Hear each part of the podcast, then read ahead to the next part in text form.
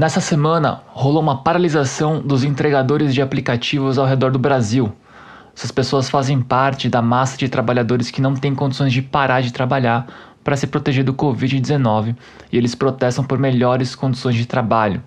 Esse protesto pode se desdobrar em muitos debates, desde políticas públicas na pandemia e o papel do Estado, até o fim da propriedade privada.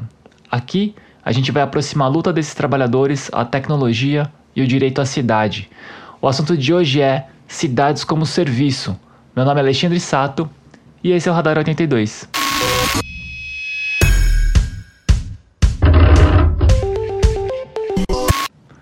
Imagina uma parafusadeira. Você sabe quanto que custa uma parafusadeira? Eu também não. Eu vou pesquisar aqui no DuckDuckGo. Mentira, é no Google mesmo.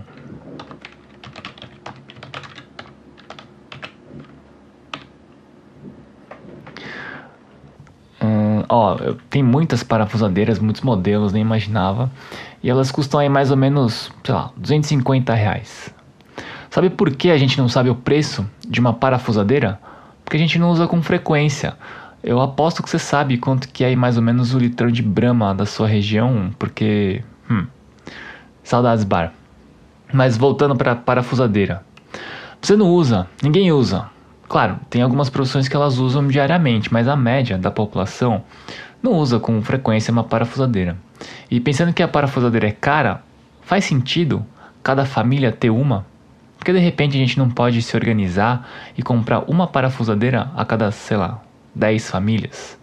Se você mora em prédio, podia ser uma parafusadeira para o seu prédio inteiro. Aí todo mundo compartilha a mesma parafusadeira.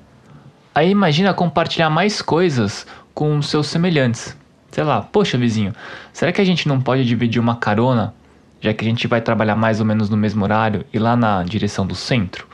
E aí ainda a gente ajuda o meio ambiente com um carro a menos na rua e no trânsito, ou sei lá. Eu vou passear em uma cidade nova. Será que o morador local não poderia me receber na casa dele? Eu durmo num colchão de ar mesmo, assim, sou modesto. E aí sai mais barato. Eu fortaleço a economia local e não uma rede de hotéis do mal. E de quebra ainda me conecto com o morador da região e tenho assim um intercâmbio cultural muito mais raiz do que esses pacotes de viagem capitalistas. A gente vê cada vez mais tipos de serviços assim. Negócios que usam a internet para conectar pessoas para trocas no mundo físico. É a economia do compartilhamento, que começou a se popularizar lá entre 2012 e 2014, mais ou menos. Tem gente que escreveu que isso é um novo tipo de negócio, peer-to-peer, -peer, ou em português, par a par.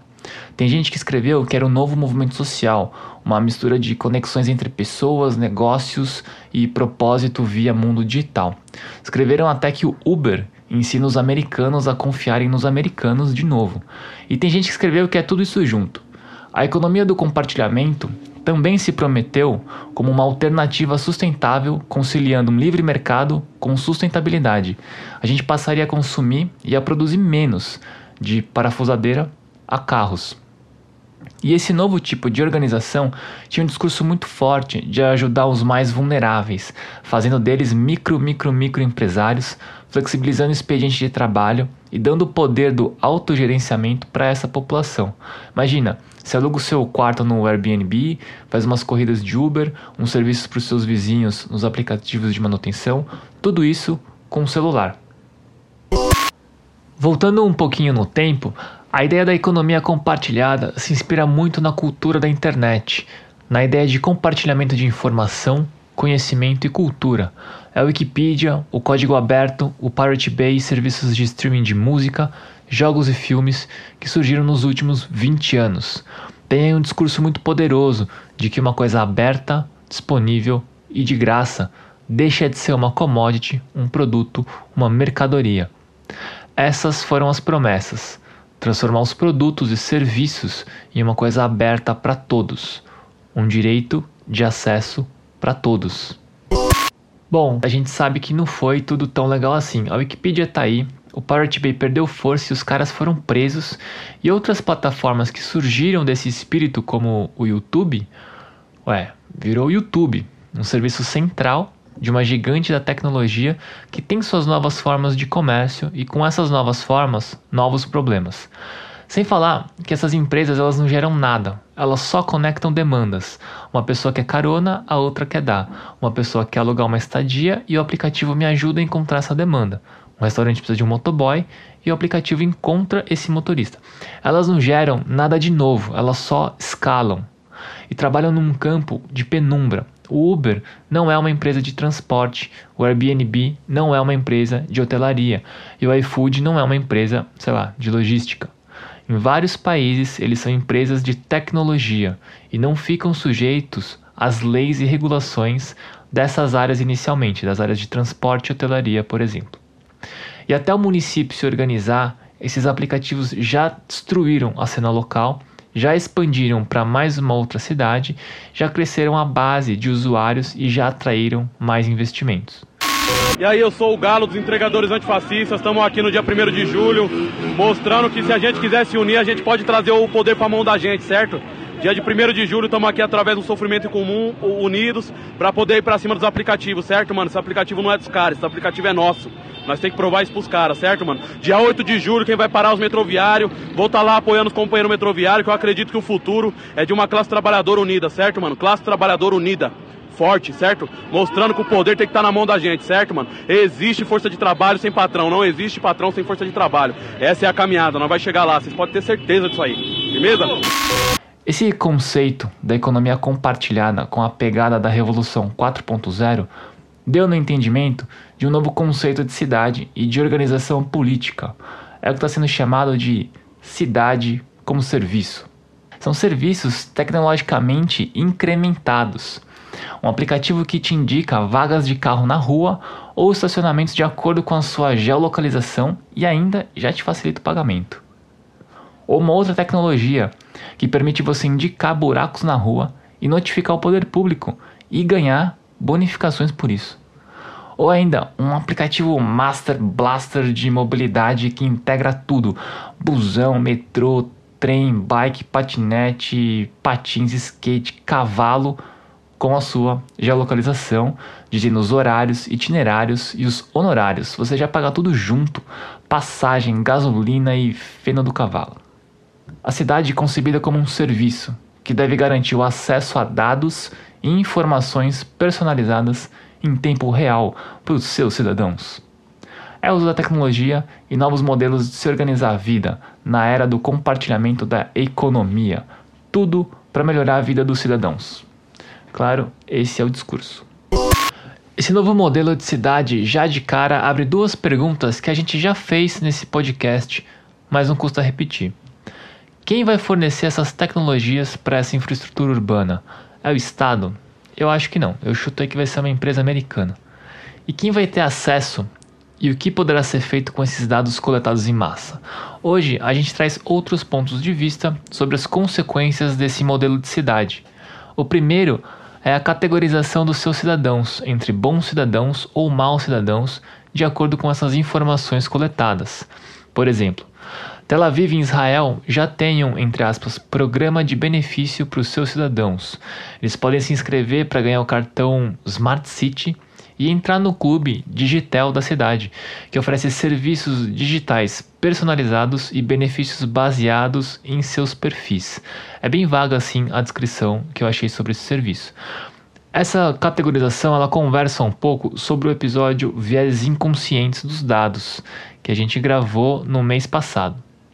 E para mim, uma outra questão central nesse discurso da cidade como serviço é o entendimento que os serviços públicos são serviços a serem pagos ou conquistados, e não como um direito do cidadão.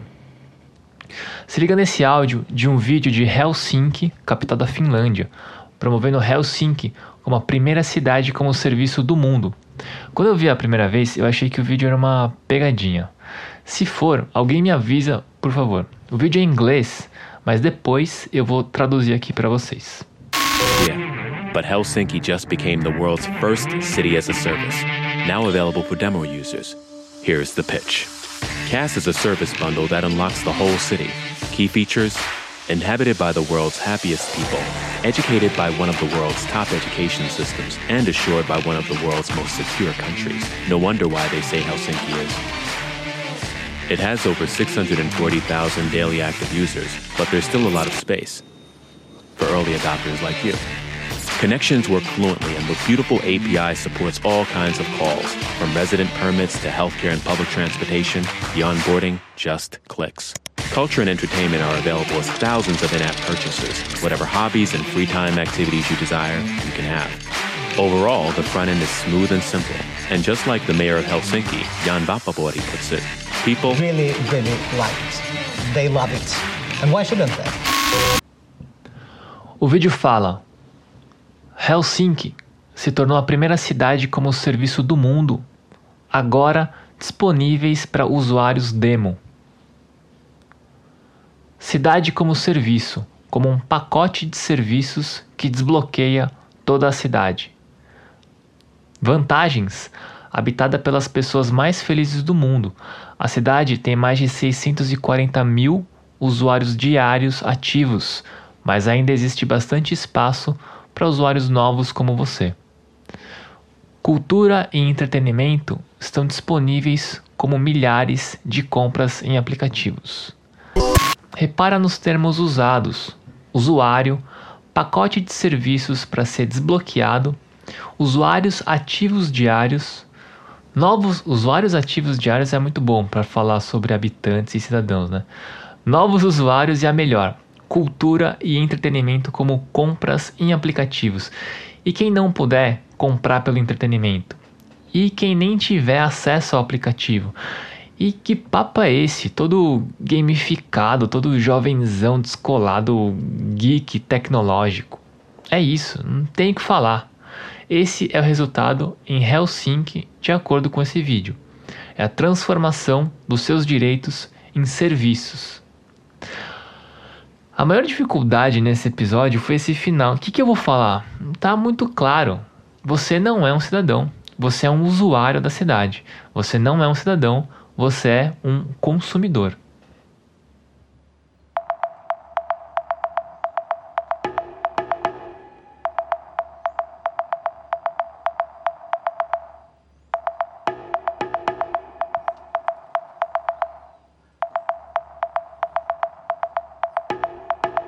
Fala pessoal, esse é o episódio número 24. Completamos aí seis meses de Radar 82.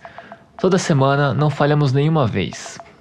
Agora a gente vai diminuir um pouco o ritmo nesse mês de julho. Esse mês de julho a gente vai fazer dois episódios. É, esse agora, né?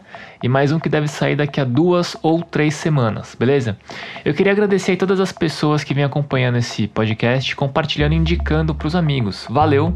O radar cresce toda semana por conta só desses compartilhamentos.